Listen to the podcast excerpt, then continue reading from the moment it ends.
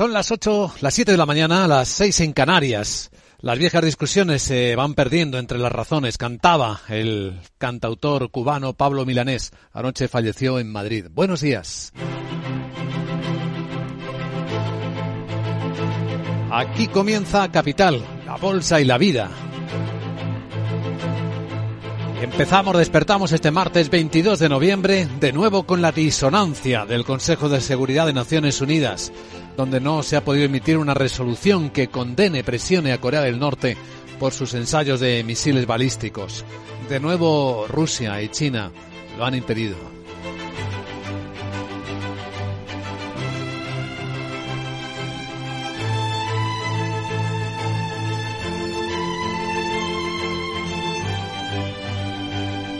Capital, la Bolsa y la Vida.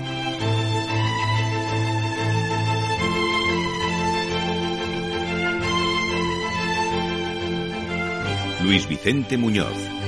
Y en los mercados el martes comienza sin tensiones mayores, si miramos las bolsas o si miramos los bonos. Quizá buscando tendencia ha sido el rebote del dólar ligero, uno de los eventos más importantes junto con la bajada de los precios del petróleo ante el rumor insistente que la OPE podría poner en el mercado alguna nueva decisión para intentar equilibrar los precios. Empezamos el día con los precios del barril West Texas en 80 dólares, ligeramente por encima de como terminamos ayer, mientras que en Londres está el Brent en 87 dólares 60 centavos, sí, bastante por debajo de los 90 tras los últimos recortes. En la escena tenemos esta tensión geoestratégica que tiene a Corea del Norte como gran protagonista tras una reunión del Consejo de Seguridad en la que la embajadora estadounidense ante Naciones Unidas, Linda Thomas Greenfield, salía del encuentro hablando así. El flagrante obstruccionismo de estos dos miembros pone en peligro la región del noreste asiático y el mundo entero. Sencillamente no se les puede considerar administradores responsables de las armas nucleares si aprueban este comportamiento. Mientras que el embajador chino de Naciones Unidas, Zhang Yun, respondía.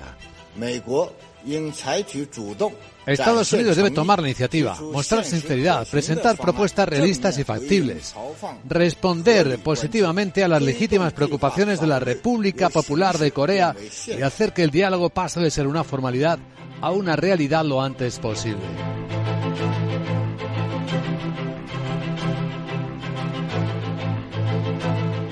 En España la noticia está a punto de confirmarse, todo apunta ya a un acuerdo, pero ya fuera del límite, entre el Gobierno y la Asociación de la Banca para aliviar la carga hipotecaria a aquellas familias que están sufriendo del subidón del Euribor, revisión de tipos variables.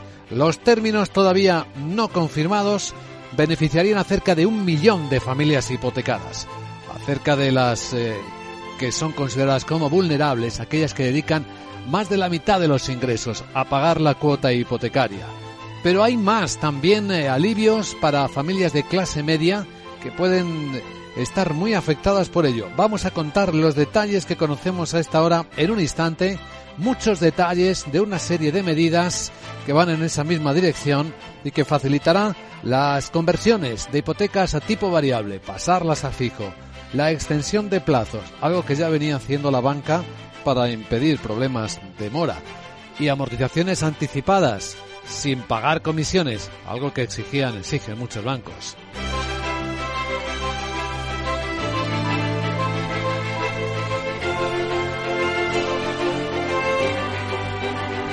Mientras tanto, el rey Felipe sigue haciendo, Felipe VI sigue haciendo país en encuentros con empresarios e inversores en el Reino Unido, insistiendo en que España es un sólido fiable de, en todos los aspectos, en los de defensa también.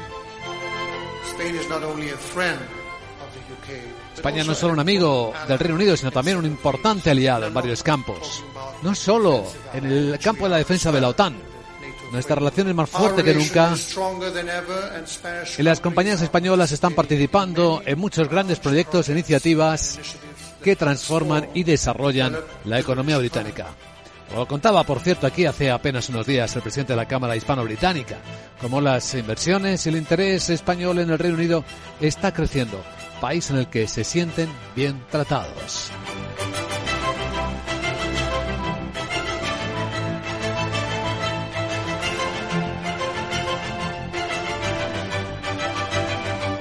Hoy en Capital Radio vamos a acercarnos más a las lecturas que están haciendo los mercados de los riesgos que vienen. La verdad es que la semana se ha quedado algo atenuada por la fiesta comercial que supone en Estados Unidos el Black Friday, bueno, y en todo el mundo, después del Día de Acción de Gracias, que es pasado mañana jueves. Hablaremos de ello en una hora en directo con la vicepresidenta de JP Morgan Semanas para España y Portugal, Elena Domecq. Y tras ella entraremos en la gran tertulia de la economía, con los abogados especialistas en empresas y en economía Hermenegildo Altozano y Carlos Blanco y con el periodista analista también eh, eh, Juan Carlos Lozano. Con ellos eh, daremos contexto a las noticias que despiertan la economía y que presentamos a esta hora de la mañana con Miguel San Martín.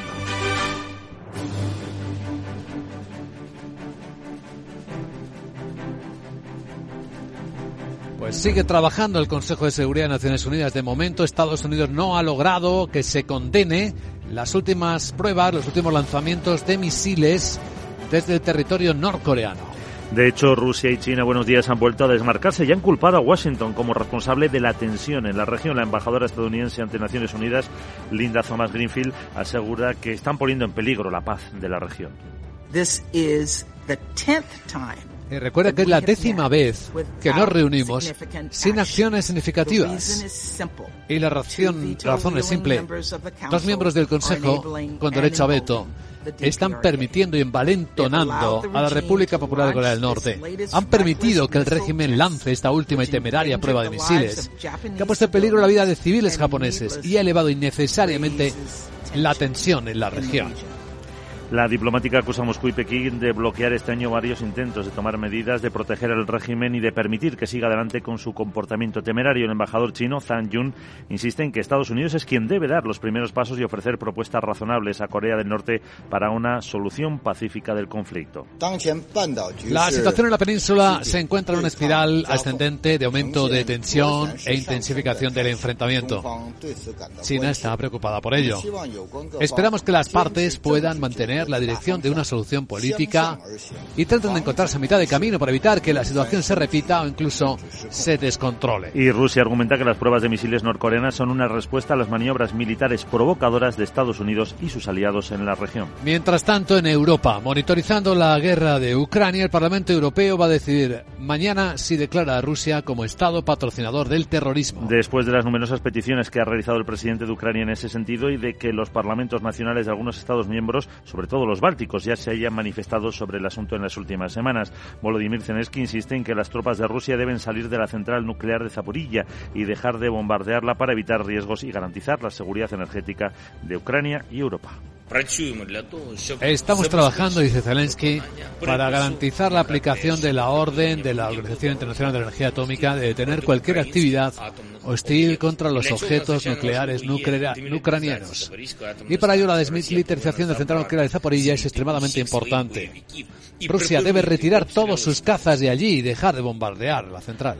La OMS, la Organización Mundial de la Salud, advierte de que este invierno pondrá en peligro la vida de millones de personas en Ucrania debido a la crisis energética y el riesgo de infecciones. Cosas que esperamos hoy en Europa. La Comisión publicará su opinión sobre los presupuestos de los estados, de los socios, que un año más no van a incluir objetivos de ajuste que siguen suspendidas las reglas fiscales. También ofrecerá su recomendación de política presupuestaria para el conjunto de la eurozona y para cada país. Además, la OCDE, que en septiembre ya revisó la baja sus previsiones para la economía en 2023, publica hoy nuevas cifras que integran en particular el efecto de la escalada de la inflación. Comunicará el informe semestral sobre las perspectivas de crecimiento del conjunto de los socios de la organización. La comisión que destaca que el año que viene va a ser decisivo para la ejecución del Fondo de Recuperación de 800.000 millones de euros que puso en marcha tras la pandemia. Así han coincidido el vicepresidente económico de la Comisión, Valdis Dombrovskis, y el comisario de Economía, Pablo Gentiloni, en una comparecencia entre las comisiones de Asuntos Económicos y de Presupuestos en el Parlamento Europeo.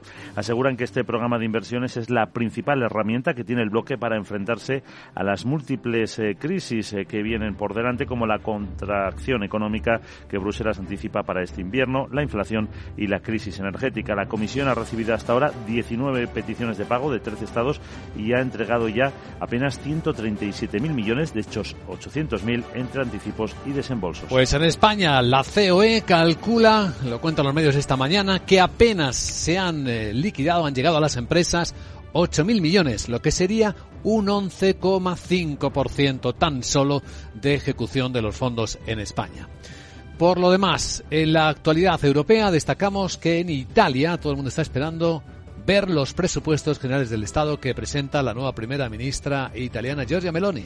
A las 10 de la mañana será, después de que el gobierno haya estado reunido prácticamente hasta hace nada, hasta hace un par de horas. Las cuentas, las primeras del Ejecutivo, se presentarán como un proyecto de ley, que es lo que pide Bruselas. El punto central, ajuste de 32.000 millones de euros, de los que 21.000 irán dirigidos a contener la escalada de los precios de la energía a familias y empresas, con un nuevo aumento del déficit. Por cierto, el gobierno prevé un frenazo de la economía el próximo año hasta el 0,6 frente al 3,3% que quiere crecer este año. Estudia bajar del 22% al 5% el IVA a productos para la infancia y de higiene femenina y se aprobarán excepciones fiscales a los que contraten a menores de 36 años. Habrá ventajas fiscales a los trabajadores con rentas de hasta 35.000 euros anuales y más para los que ganen menos de 20.000. Aumenta del 25 al 35% los impuestos a los beneficios excesivos de las energéticas que puso Mario Draghi.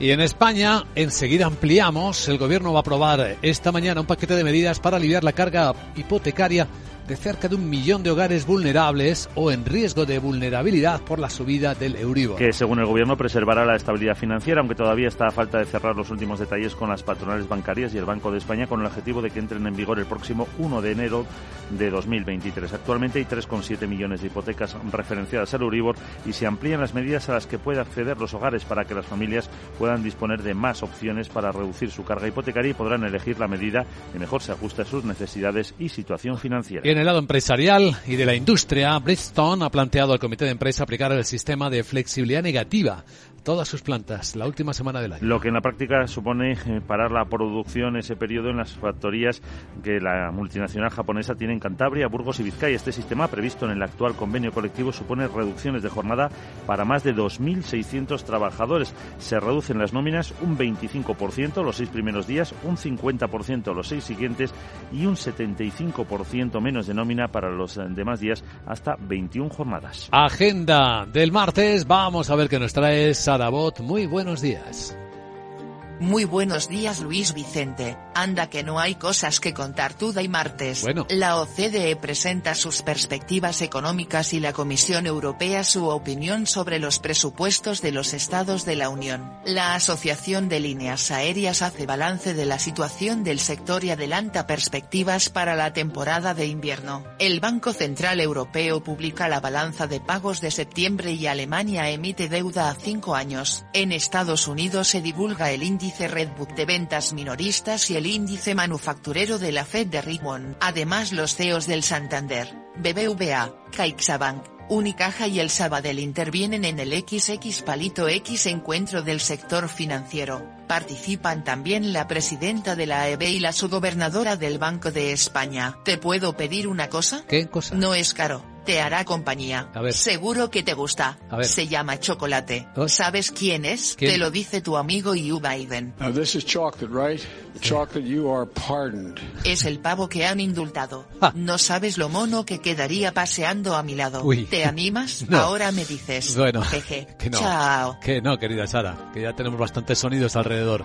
Enseguida en Capital Asia vamos a ver cómo está el mercado asiático y cómo continúa, por cierto, el colapso de las criptos, donde se van extendiendo las caídas. Capital, la Bolsa y la Vida, con Luis Vicente Muñoz. Esto no es Black Friday, es mejor. Porque si eres de mi Movistar puedes elegir entre Smart TVs, portátiles, smartphones, tablets, consolas y mucho más desde 0 euros al mes. Y lo mejor te lo enviamos gratis en menos de 72 horas. Además, si llevas tu antiguo smartphone a una tienda Movistar para reciclar, te lo recompran. Infórmate en movistar.es o en tiendas Movistar. Bontobel Asset Management. Calidad suiza con el objetivo de obtener rendimientos superiores a largo plazo. En Bontobel Asset Management siempre estamos a la vanguardia de las inversiones activas en bonos y acciones. Para más información, entre en nuestra página web bontobel.com barra am. Bontobel Asset Management, su especialista global en fondos de inversión. Dos cositas. La primera, me has subido el precio de mi seguro aunque yo nunca he dado un parte. La segunda, yo me voy a la mutua. Vende a la mutua con cualquiera de tus seguros y te bajamos su precio sea cual sea. Llama al 91 555 5555. 91 555 5555. Por esta y muchas cosas más, vente a la mutua. Condiciones en mutua.es. Un millón de likes. Reseñas del negocio con cinco estrellas. En Orange reinventamos nuestras tarifas Love Empresa. Ahora incluyen cosas tan importantes para tu negocio como el crecimiento. Por eso te ayudamos a aumentar la visibilidad de tu empresa en Internet. Llama ya al 1414. Las cosas cambian. Y con Orange Empresas, tu negocio también. Orange.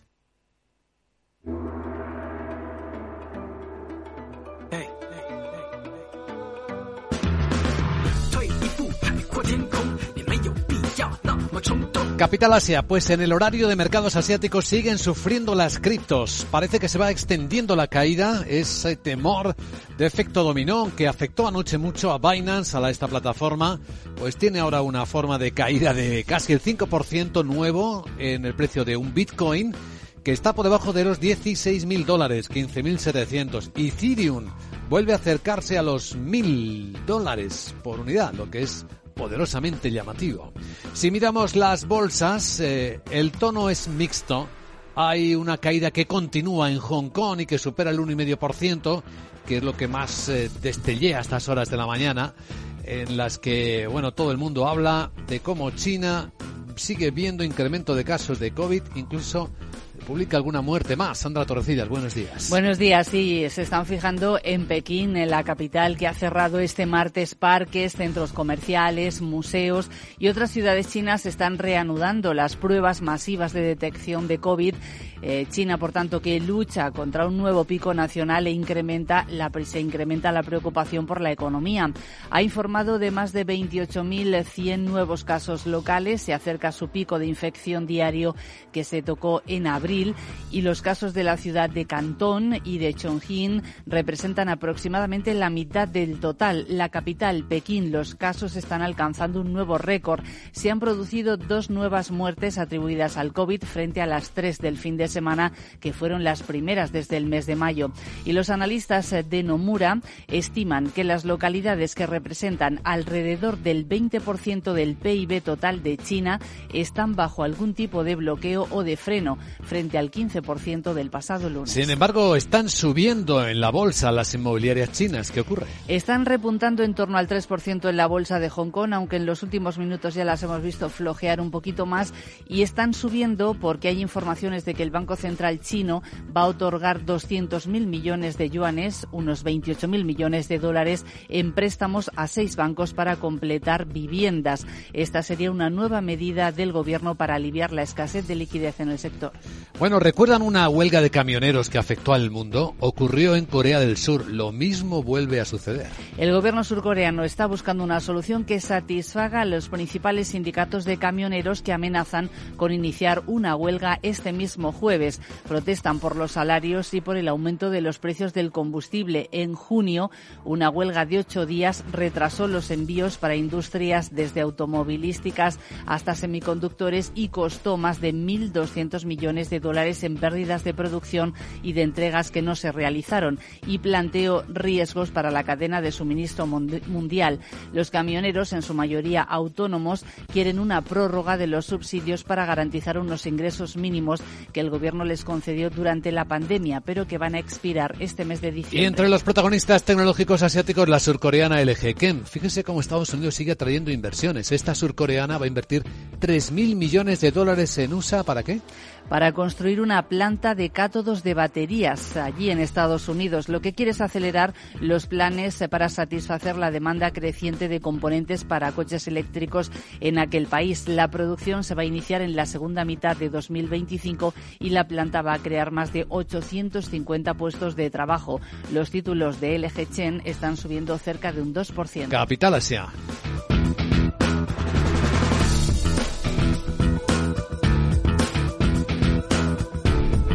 Capital, la Bolsa y la Vida. El programa de radio que despierta la economía. Con Luis Vicente Muñoz. Hablando de tecnológicas, todas o congelando o con planes de despido. ¿Qué está ocurriendo aquí? Observación de Roberto Espinosa, economista experto en tecnología. Hola Roberto, buenos días. Hola Vicente, muy buenos días. nadie se le escapa que noviembre está siendo un mes terrible para las empresas tecnológicas. Después de que los resultados se han ido torciendo y los valores en bolsa han desplomado, pocas empresas del sector se están librando de realizar importantes despidos entre sus plantillas.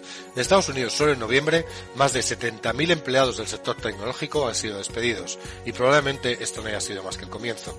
No es la primera vez que una industria ve despidos masivos cuando los resultados empeoran. De hecho, las más veteranas tecnológicas ya han pasado por algo parecido. Sin embargo, creo que para algunas de estas empresas estamos ante un cambio de modelo.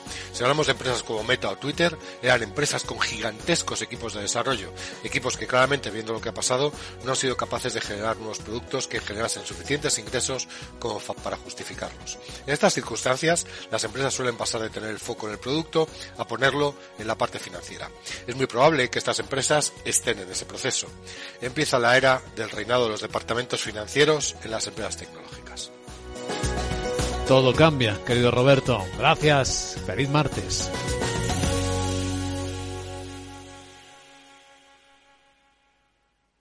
Capital, la Bolsa y la Vida, con Luis Vicente Muñoz.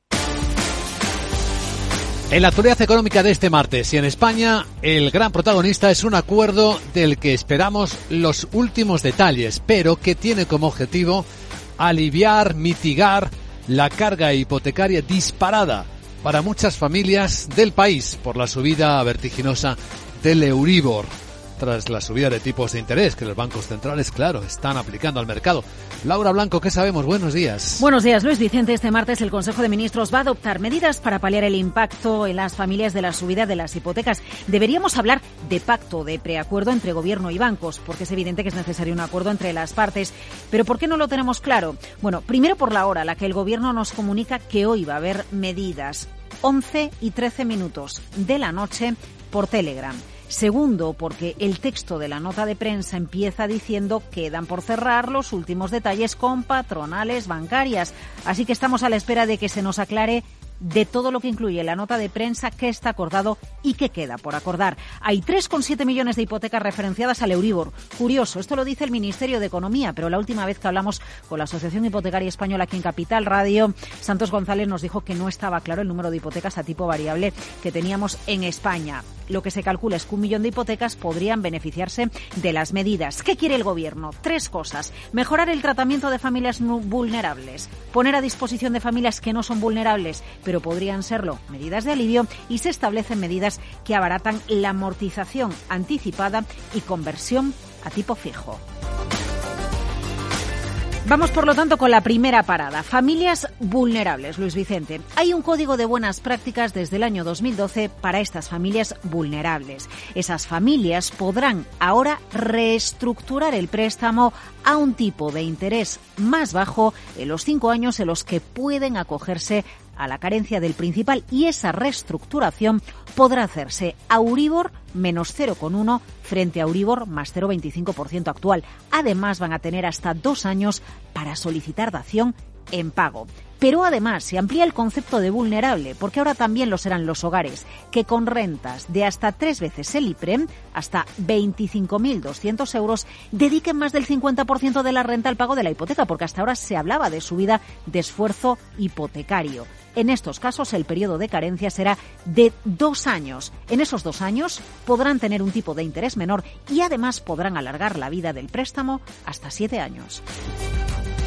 Segundo paquete de medidas, familias no vulnerables en riesgo de serlo. Se propone un nuevo código de adhesión voluntaria para las entidades. Ese código incluye congelar 12 meses la cuota tipo de interés menor para el principal aplazado y alargar la vida del préstamo hasta siete años. ¿Quiénes son los aptos para este segundo código? Rentas familiares de hasta 29.400 euros con una carga hipotecaria que sea, ojo, inferior al 30% de la renta pero donde esa carga hipotecaria ya ha subido más de un 20%. Y esta es la medida con la que realmente se amplía el abanico hacia la clase media. Las medidas afectan un poquito más a la clase media española para aliviar esa carga hipotecaria.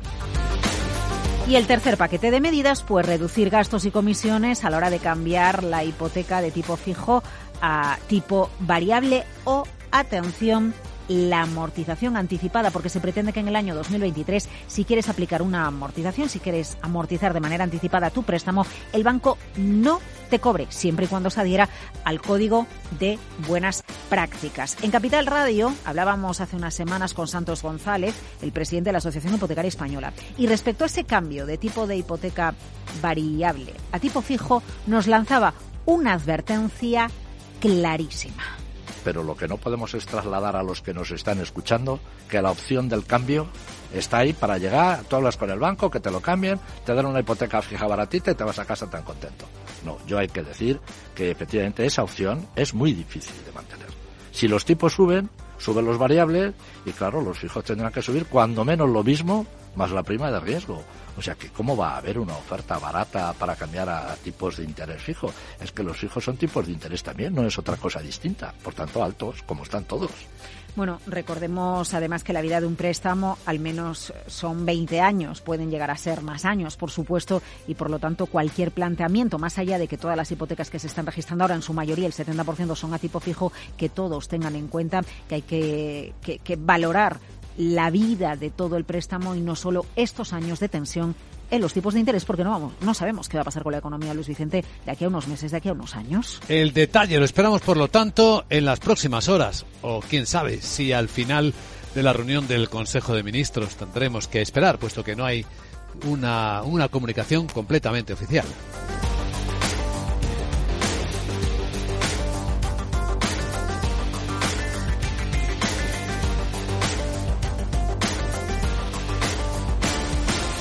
Bueno, y este martes también, lo adelantábamos ayer, tenemos subasta de renovables. A ver qué pasa con los precios, ¿no? Bueno, a ver qué pasa con los precios y a ver si queda desierta o semidesierta, porque ese es el gran temor que hay en el sector energético y en el sector económico respecto a la cuarta subasta que convoca el Ministerio de Transición Ecológica. ¿Dónde está el problema? Pues el problema está en que las subastas que se realizan ahora se realizan con un precio máximo, es decir, quienes acuden a la subasta como máximo van a vender a ese precio la energía que generen con fuentes renovables. Hoy la subasta es sin duda lo que va a centrar la atención energética del día y lo va a hacer después de un día que ha sido histórico para España. Estamos en temporal y el fuerte viento de las últimas horas ha permitido que este lunes, a las 7 menos 20 de la tarde, España haya marcado un hito máximo histórico de energía eólica, 20.594 megavatios de producción y el 56% de la producción eléctrica en el momento en el que se producía el pico era producción eólica, energía eólica. ¿Por qué es importante la subasta de hoy? Porque podemos sacar pecho y presumir de que somos un país con mucha potencia renovable y mucha producción renovable cuando hay viento, pero las energéticas tienen que invertir para que los molinos realmente produzcan energía con ese viento.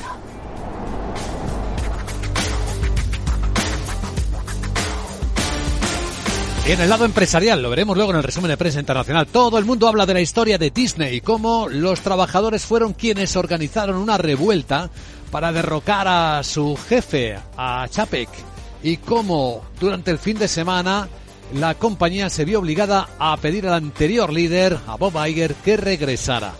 Chapek, por cierto, y su equipo se enteraron por los medios de comunicación que habían sido destituidos. Capital, la Bolsa y la Vida, el programa de radio que despierta la economía, con Luis Vicente Muñoz.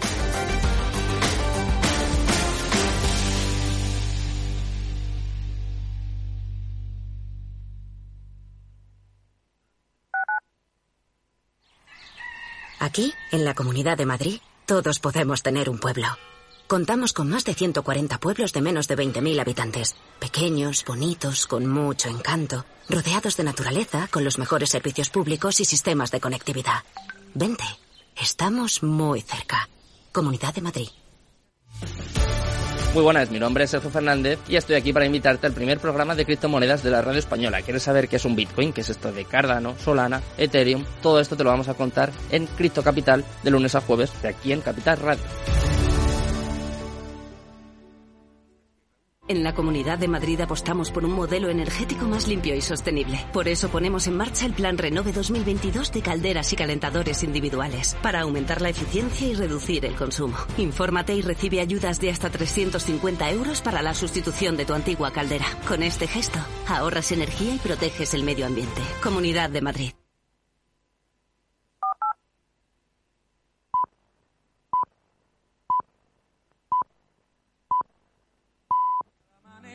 Se me adentra usted sonriendo, como si fuera la primavera, yo muriendo.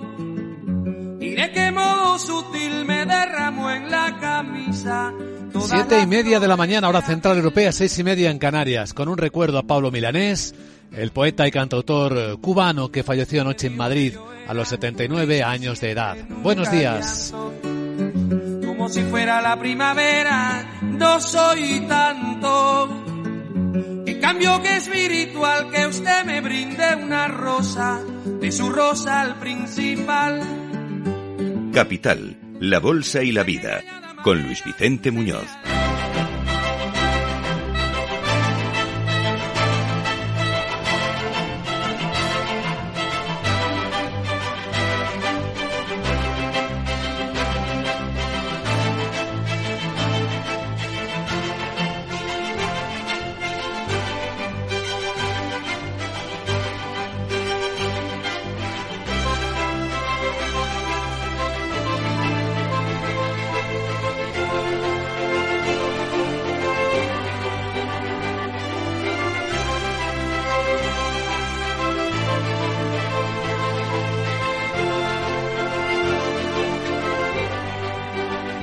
Martes 22 de noviembre, de nuevo el Consejo de Seguridad de Naciones Unidas muestra su incapacidad para intervenir y aliviar las tensiones geopolíticas del momento.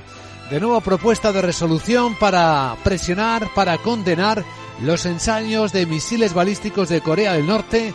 De nuevo lo que dice la embajadora estadounidense ante Naciones Unidas, Linda Thomas Greenfield. Hay dos miembros que ponen en peligro la región del noreste asiático y el mundo entero con su flagrante obstruccionismo. Sencillamente no se les puede considerar administradores responsables de las armas nucleares si aprueban este comportamiento. Se refiere a Rusia y a China, que bloquearon nuevamente la resolución de, de condena a Corea del Norte. China, el embajador chino en Naciones Unidas, Zhang Jun, dice que esto hay que hacerlo de otra manera. Estados Unidos debe tomar la iniciativa, mostrar sinceridad, presentar unas propuestas realistas y factibles, responder positivamente a las legítimas preocupaciones de la República Popular de Corea del Norte y hacer que el diálogo pase a ser una formalidad, de una formalidad a una realidad lo antes posible. Los mercados están suavizando la semana ante la llegada del Día de Acción de Gracias en Estados Unidos. Se pierde intensidad Veremos cómo va comercialmente el Black Friday en medio de estos temores de desaceleración económica, cuando no de recesión, por los tipos de interés que siguen fuertes. El dólar ha rebotado, pero no parece ir más allá. En las pantallas de XTV, un euro dólar está esta mañana a 1,0250.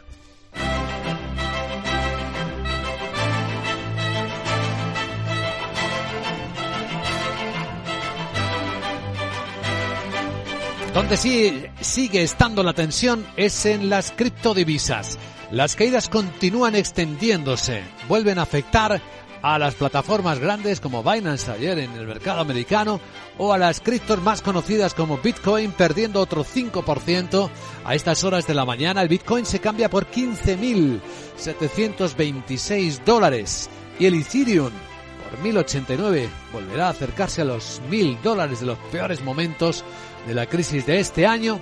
Ahí tenemos quizá el indicativo más sensible. Y hay otro activo en observación, El petróleo, después de los insistentes rumores de que la OPEP estudiaba medidas para intentar estabilizar los precios, lo hemos visto rebotar. Volvemos a verlo débil. El West Texas americano vuelve a situarse por debajo de los 80 dólares barril, mientras que el Brent del Mar del Norte, aquí en Londres, se vende a 87 dólares 50 centavos.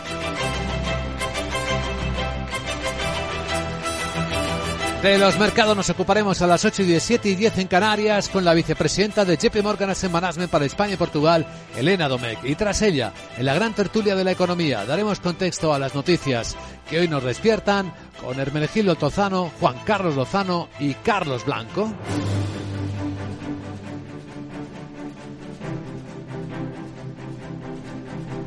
Mientras que en Europa dicen los diarios que Alemania empieza ya a enfadarse con los ciudadanos, las protestas empiezan a extenderse por lo caro que está saliendo pagar la guerra a Rusia en Ucrania. El Parlamento Europeo va a decir mañana si declara a Rusia, por cierto, como Estado patrocinador del terrorismo. Y es que hay numerosas peticiones que ha realizado el presidente de Ucrania en ese sentido y también varios parlamentos nacionales de algunos Estados miembros de la Unión ya se han manifestado sobre este asunto. En las últimas semanas, Volodymyr Zelensky insiste en que las tropas de Rusia deben salir de la central nuclear de Zaporilla y dejar de bombardearla para evitar riesgos y garantizar la seguridad energética no solo de Ucrania, sino de toda Europa. Estamos trabajando para garantizar la aplicación de la orden de la Organización Internacional de la Energía Atómica de detener cualquier actividad hostil contra los objetos nucleares, objetivos nucleares ucranianos.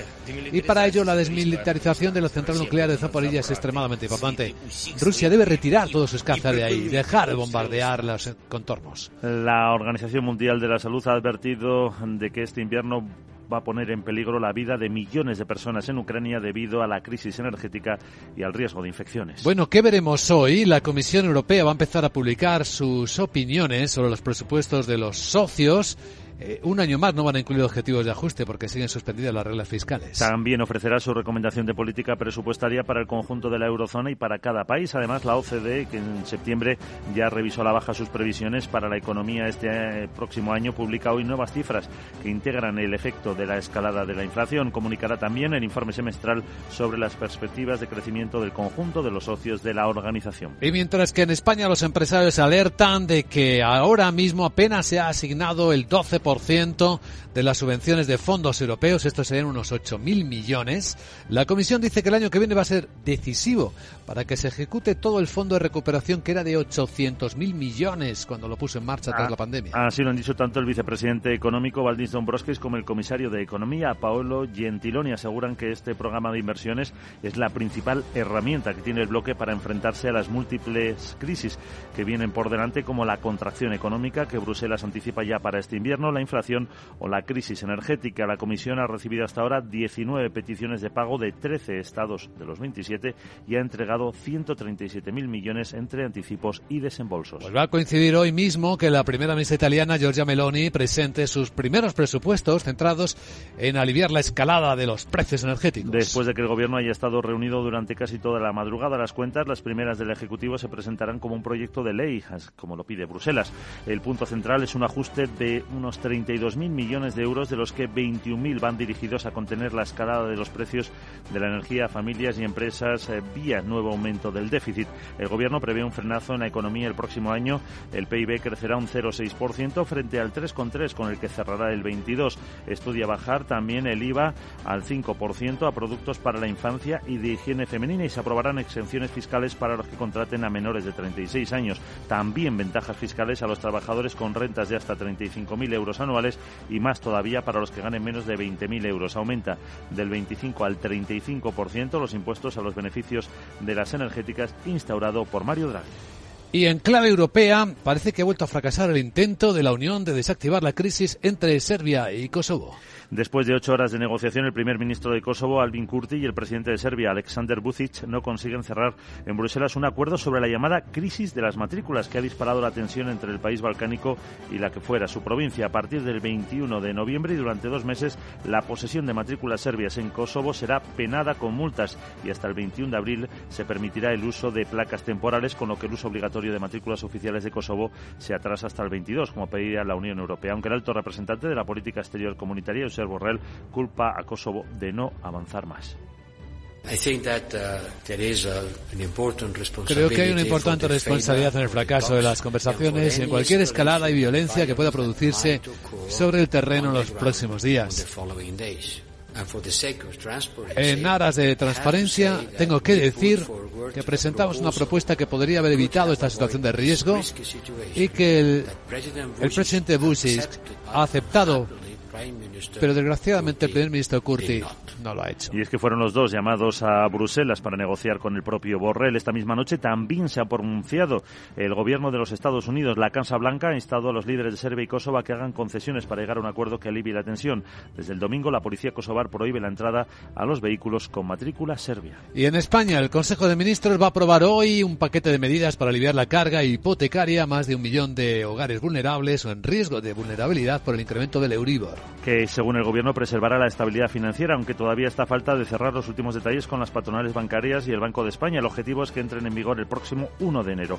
Actualmente, según el Ejecutivo, hay 3,7 millones de hipotecas referenciadas al Euribor y se amplían las medidas a las que pueden acceder los hogares para que las familias eh, pues puedan disponer de más opciones para reducir su carga hipotecaria y podrán elegir la medida que mejor se ajuste a sus necesidades y situación financiera. Luego lo comentaremos en la gran tertulia de la economía. ¿Qué más historias nos esperan este martes? Sara Bot, buenos días. Muy buenos días Luis Vicente, ya te he dicho que este tuta y martes la OCDE presenta sus perspectivas económicas y la Comisión Europea su opinión sobre los presupuestos de los estados de la Unión. La Asociación de Líneas Aéreas hace balance de la situación del sector y adelanta perspectivas para la temporada de invierno. El Banco Central Europeo publica la balanza de pagos de septiembre y Alemania emite deuda a cinco años. En Estados Unidos se divulga el índice Redbook de ventas minoristas y el índice manufacturero de la Fed de Richmond. Además los CEOs del Santander, BBVA, CaixaBank, Unicaja y el Sabadell intervienen en el XX Palito X encuentro del sector financiero. Participan también la presidenta de la EB y la subgobernadora del Banco de España. Y antes has recordado que hoy es mi día, se me había olvidado y no he preparado nada. Mira que iba a ser el centro de atención. Ya. Está hecho para mí, y es que es el día de la música. Es- Vaya que canción más sosa me ha salido. Ya. A ver si te gusta esta más. Y mi música es tu voz. Y Bueno. es que ya sabes que... A tu lado me siento seguro. Jeje, Bueno. qué bonito me ha quedado. Sí, Chao. ya te digo que sí, gracias querida Sara. A continuación, ya en serio, vamos a tomar la temperatura de los mercados, anticipar cómo vienen los europeos y quiénes van a ser los protagonistas en Capital, la Bolsa y la Vida.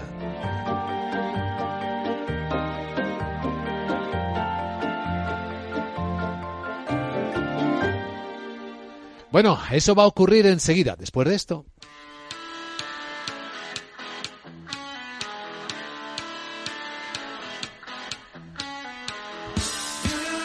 ¿Eres autónomo? ¿Tienes una pequeña empresa? Orange reinventa tus tarifas. Love Empresa y ahora incluye más beneficios para ayudarte con tu negocio. Por ejemplo, puedes contar con el servicio de Orange Salud con Mafre con cobertura sanitaria para ti y los tuyos. Si tienes un negocio, no lo dudes, descubre ya este y otros beneficios de Love Empresa llamando al 1414. Las cosas cambian y con Orange Empresas, tu negocio también.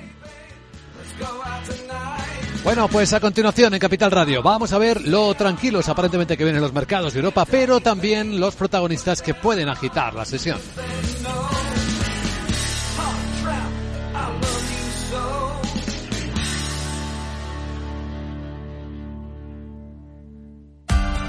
Capital Radio.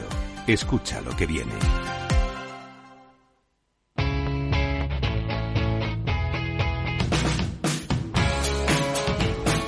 La economía despierta. Capital Radio.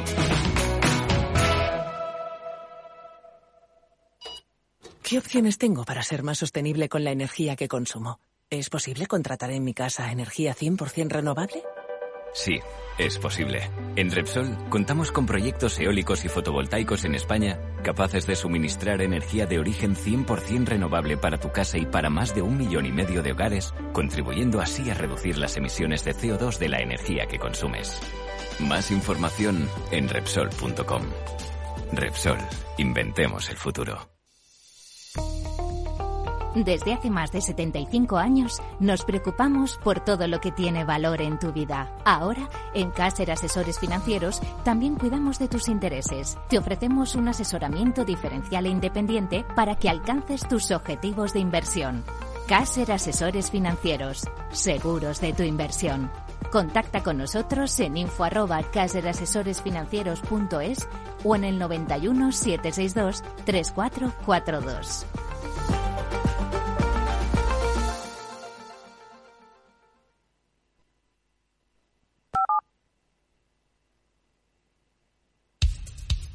Capital, la Bolsa y la Vida, con Luis Vicente Muñoz.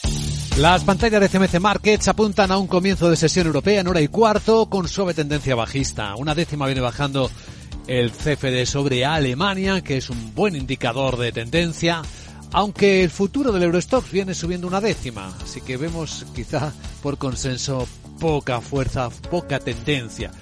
Tenemos el futuro del mercado americano igual de plano o de indeciso. El SP en 3.956 apenas baja un punto. Sandra Torrecillas, buenos días. Buenos días. Eh, tenemos la mirada puesta en China, en el repunte de casos de coronavirus que frena la esperanza de una recuperación de la economía mundial y el oído en las declaraciones de los miembros de los bancos centrales. Las últimas, las de Robert Holtmann, gobernador del Banco Central de Austria, respalda un tercer aumento consecutivo de 75 puntos básicos en la próxima reunión del BCE de diciembre.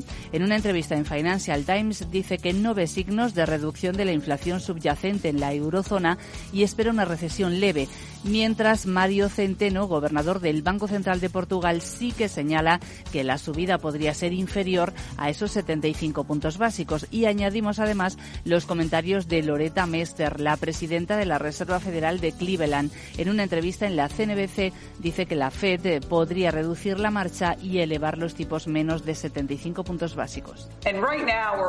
Y, ahora estamos en un punto en el que hemos entrado en una postura restrictiva. En este punto creo que tiene sentido que la cadencia sea inferior.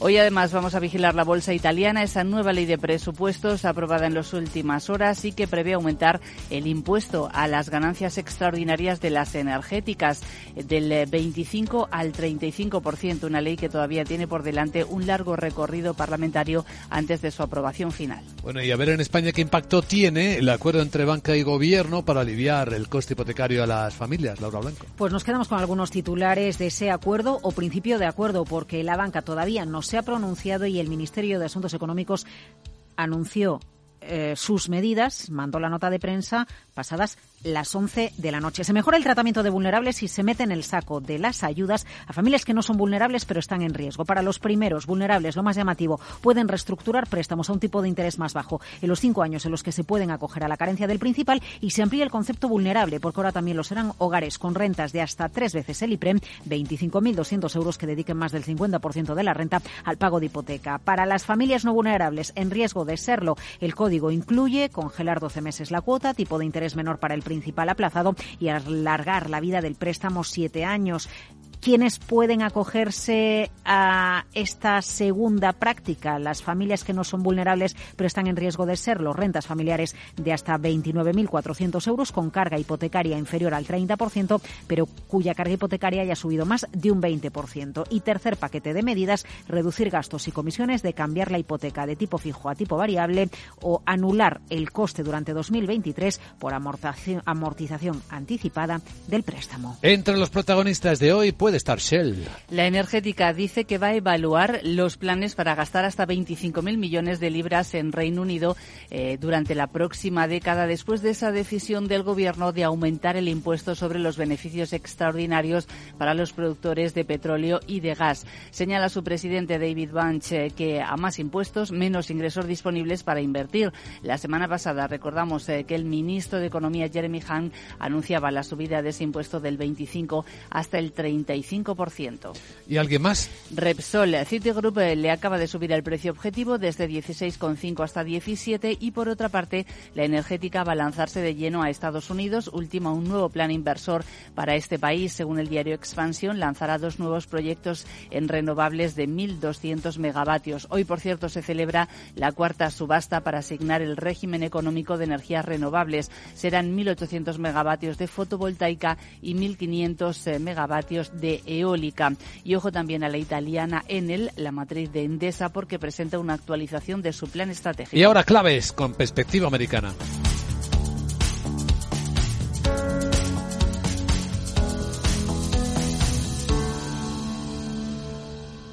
Para ti, que eres autónomo, tienes una pyme, una empresa o eres emprendedor, en el ICO estamos contigo con una amplia oferta integral de financiación, apoyando proyectos de desarrollo sostenible y fomentando la innovación y la digitalización de las empresas españolas. Infórmate en tu banco en ICO.es o llamando al 900-121-121. ICO, creemos en ti, crecemos contigo.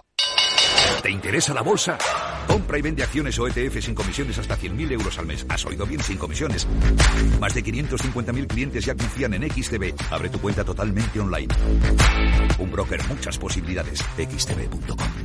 A partir de 100.000 euros al mes, comisión del 0,2%, mínimo 10 euros. Invertir implica riesgos. De cierto modo, se nota que se acercan las fiestas en Wall Street. ¿Cómo quedó anoche, Miguel? Pues en rojo, el Dow se dejó un 0,13% con los inversores preocupados por la posibilidad de que China imponga más restricciones por los eh, nuevos casos de coronavirus. El S&P 500 se dejaba un 0,39 y el Nasdaq más, casi un 1,1%. Llamaba la atención la subida de Walt Disney del 6,29% en reacción al nombramiento otra vez de Bob Iger como CEO que regresa a la empresa tras haber sido presidente ejecutivo de la firma durante 15 años. Sustituye a Bob Chapek, eh, que dejaba su cargo. Encabezaba las ganancias el sector de bienes esenciales y el inmobiliario, y los resultados peores para el energético y el tecnológico. Entre las eh, cotizadas del Dow destacaba esa subida de Walt Disney, también Walgreens, eh, más de un 2, Coca-Cola un 1,5. Las más perjudicadas, Intel, que bajaba un 3,11%, United Health un 2,4% y Apple, que bajaba mm, pues prácticamente un 2,2%. Atención a Tesla, que se desplomaba casi un 7% después de que llamara a revisión a vehículos en Estados Unidos por un problema en los intermitentes traseros. Los operadores de casinos estadounidenses con negocios en China como Wynn Resort, Las Vegas Sun o Metro Goldwyn Mayer eh, también caían más de un 2,5%. También eh, los valores relacionados con los viajes como American Airlines o Norwegian Cruise Line que se dejaban en torno al 1,5%. El petróleo cerraba por debajo de los 80 dólares el barril de West Texas y subía la rentabilidad del bono estadounidense a 10 años al 3,82%. Y a continuación, claves del mercado asiático.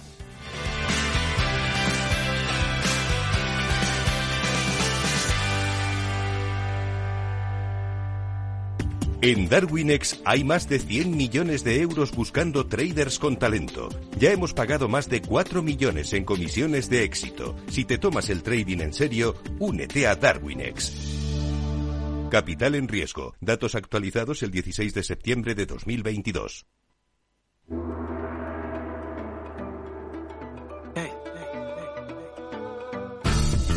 Pues va moderando algo la caída de la bolsa de Hong Kong, el 1,8%. Los nuevos datos de COVID y otras tres muertes en Pekín están empezando a preocupar otra vez. Aunque el mercado está mixto en Asia, la bolsa de Shanghai está plana. Tokio está cerrando con una subida de seis décimas y en Corea del Sur la caída es de seis décimas. Ahí vemos cómo hay un comportamiento mixto sin grandes novedades en Capital Asia.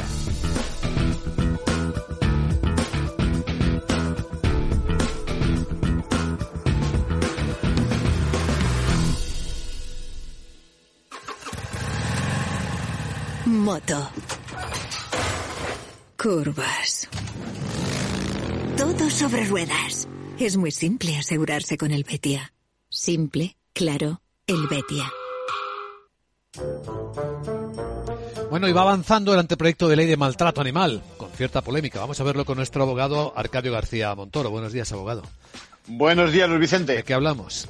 Pues hablamos hoy del Código Penal, de acabar con esa impunidad del maltrato animal, algo que está muy bien, pero que no va por buen camino si nos atenemos a la propuesta de informe del Consejo General del Poder Judicial que conocimos ayer mismo, en plena demostración de los efectos que la deficiente reforma de la popular norma del solo sí es sí ha producido, parece que puede prosperar otra ley defectuosa desde el punto de vista técnico-jurídico. Es como si el legislador le encantase poner parches al actual modelo sin tener en cuenta muchas otras cosas, bienes jurídicos protegidos, por ejemplo, en este caso atiende a los animales pero descuida la salud pública y el medio ambiente. A ver si va a estar más castigado el maltrato a los animales que el maltrato a las personas. Pues sí, fíjate, al acometer la reforma sin tener en cuenta ese resto del reproche penal, descuida lo que se llama el principio de proporcionalidad. Bueno, y se da la paradoja tanto en el delito de lesiones de animales vertebrados que no requieren tratamiento veterinario, si se compara con el delito leve de lesiones a, las personas. Bueno, al final lo que ocurre es que eh, los castigos son superiores, por ejemplo, que en el ámbito de violencia sobre la mujer. En conclusión, bueno, pues un mal parche porque no solo colisionan delitos, los castigos son desproporcionados, se traslada al juez de decisiones. Ojalá sirva la polémica para que se tomen en serio tantas deficiencias técnicas y no tengamos que lamentarnos luego. Gracias, abogado.